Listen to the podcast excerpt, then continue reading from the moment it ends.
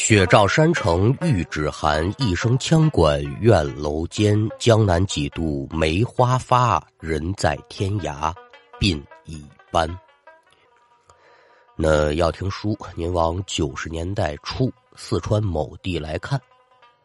咱们今天要说这一位呢，二十岁出头的年纪，姓冯，大号叫冯绍勇。说话这会儿正是这年的四月底。到了这个水稻插秧的季节了，所以在外打工的邵勇呢，特意回到家中，帮着家人呢一块忙活忙活农活。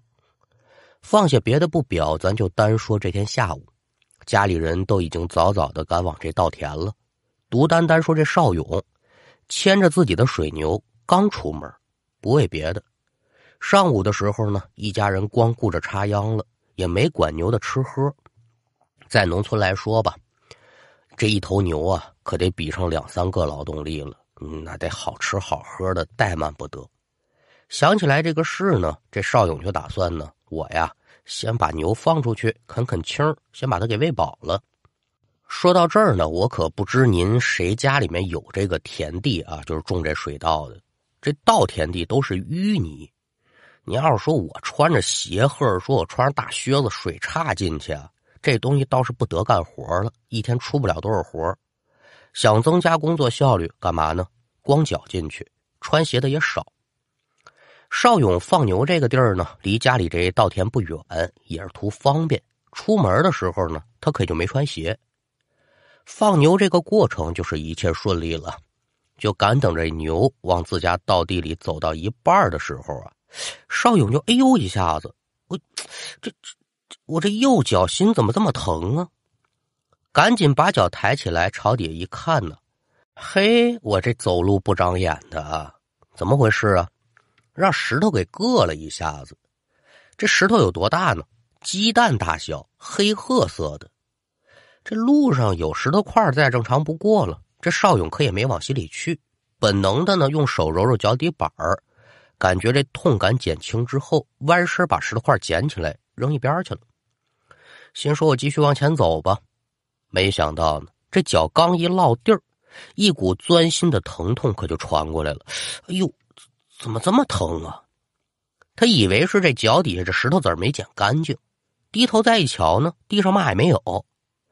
心说：“是我这脚受伤了。”可赶等把这脚再翻过来一瞧，好好的，一点皮儿都没破呀。再落地儿试试吧。这脚一落地儿，哎呦，不行，还还是疼。这邵勇发现了，反正挺有意思这事儿。这脚只要不接触地面，嘛事没有啊。只要一落到实地上，它准疼。又试着几次吧，反正是疼的受不了。邵勇可就有点想不明白了，这难不成我这是受了内伤了？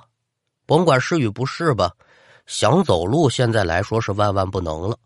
好在说呀，有这头大水牛在，这边把牛拉到了身边。一个翻身，咕噜噜上了牛背，一人一牛可就朝这稻田地走。沿路吴叔这边来到了地头，家一瞧，好家伙，你真会玩啊，还骑上牛了是吧？邵勇说：“爸妈们，不是我非要骑它，是如此这般这般如此，我这脚它走不了道，只能骑牛了。”旁人听罢还说他矫情，一个小石子儿硌一下子，至于的吗？可邵勇他爸妈听完之后呢，眉头皱起来了。儿啊，来来来，你过来。来到了邵勇的身边，翻过他这脚底板之后，看了几眼，可就问了：“说你路上踩那石头是黑褐色的吧？”啊，对啊。您这么一说，我现在再一回忆，那石头长得还真是挺奇怪的，怎么那个颜色的呢？问完这句话，自己的老爸也就是老冯呗，可也就没接茬儿，说：“小子，你把这石头扔哪儿去了？”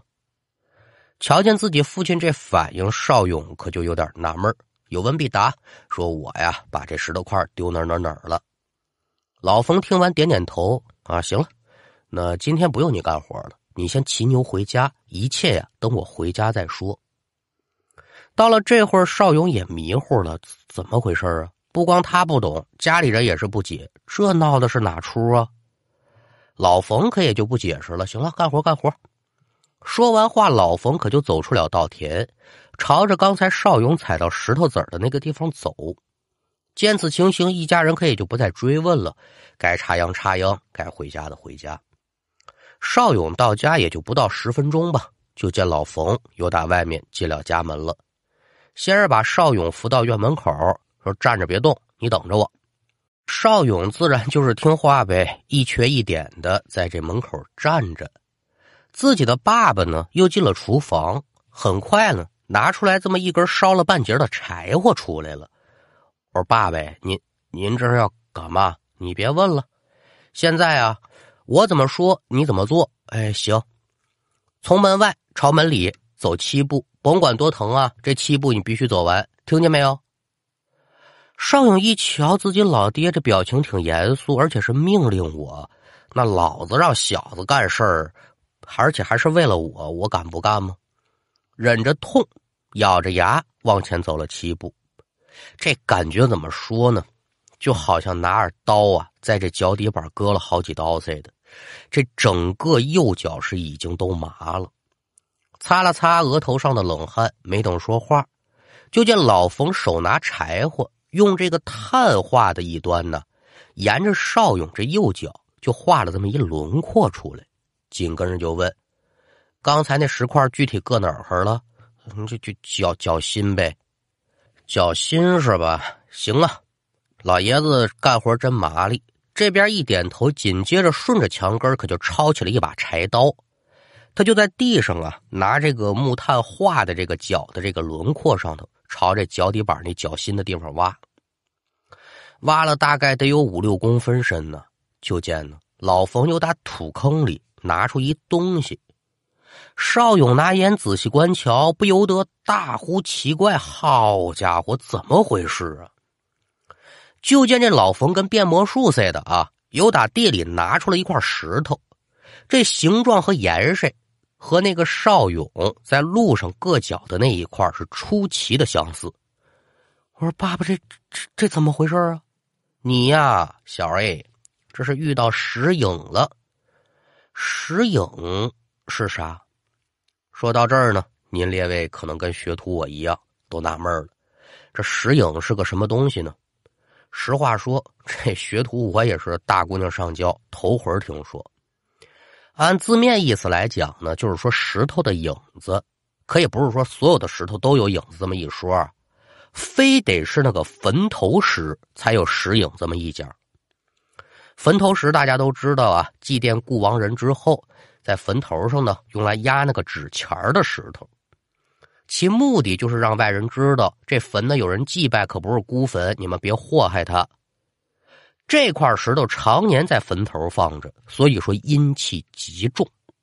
也是搭着说，这老冯啊，年轻那晚跟着这么一位高人学过三天两早去，所以他一看这事儿就有蹊跷啊。过去之后把这石头找去，发现嗯。这石头阴气是不小，可也不知是哪个坟头的坟头石跑这儿来了。至于说这石影为什么会出现在邵勇家里，老冯这一番操作又有什么说的？老冯没给这邵勇明说。小土呢，我也不懂，所以在这儿不给您列位瞎分析了。咱也不知这个听故事的您老几位呢，有没有真懂这个的？可以在这评论区呢给大家分享分享。总而言之吧，这事儿就这么神奇，这石头块就被老冯给挖出来了。敢等邵勇这右脚再一落地，嘿，有意思了，一点儿也不疼了。您说这事儿神奇不神奇啊？虽然说这事情解决了，但这老冯心里还是放心不下。不为别的，因为这石头吧，它有说的有讲究。你要说路边上捡一块石头回家也就罢了，这压坟的坟头石。在家里放着，人家本主找上门怎么办呢？当下他可就嘱咐邵勇说：“儿啊，打现在开始，你可就不能出门了。什么时候我把这石头找见本主了，也就算是物归原主，你呀，什么时候再出门？记住没有啊？”邵勇本来就觉得这事儿透露着诡异啊，现在说你记住没有？我记住了，爸爸，您说什么是什么呀？咱这说书的上嘴唇一碰下嘴唇，说咱物归原主，该谁东西你给谁。真干起来有那么容易吗？老冯一不是高人，二不是大师，附近这么老多坟头，说这个石头上又没有装 GPS 定位，说这谁家的？你快快快，赶紧认领一下。没有，找起来相当的费劲儿。那书要简言，这天晚上按现在钟点来讲，凌晨刚过，睡梦当中，邵勇突然可就被一阵冷风给吹醒了。睁二目定睛仔细观瞧，却见自己的身体上方啊，半米左右吧，空中啊，趴着这么一男的。两个人现在等于说是四目相对。这男的好家伙来的，脸色铁青，皮肤褶皱，可也不是老头就像说整张脸都拿那个熨斗给熨过又痊愈之后的那个样子似的，挺瘆人。见到这一幕，邵勇吓得是嗷嗷一声：“我的个妈！”整个人就吓傻了。这一声尖叫很快可就把隔壁的老两口给惊醒了。老冯速度真快，穿衣服下床，来到儿子屋中一瞧，就见邵勇是双眼无神，表情呆滞，没精气神了。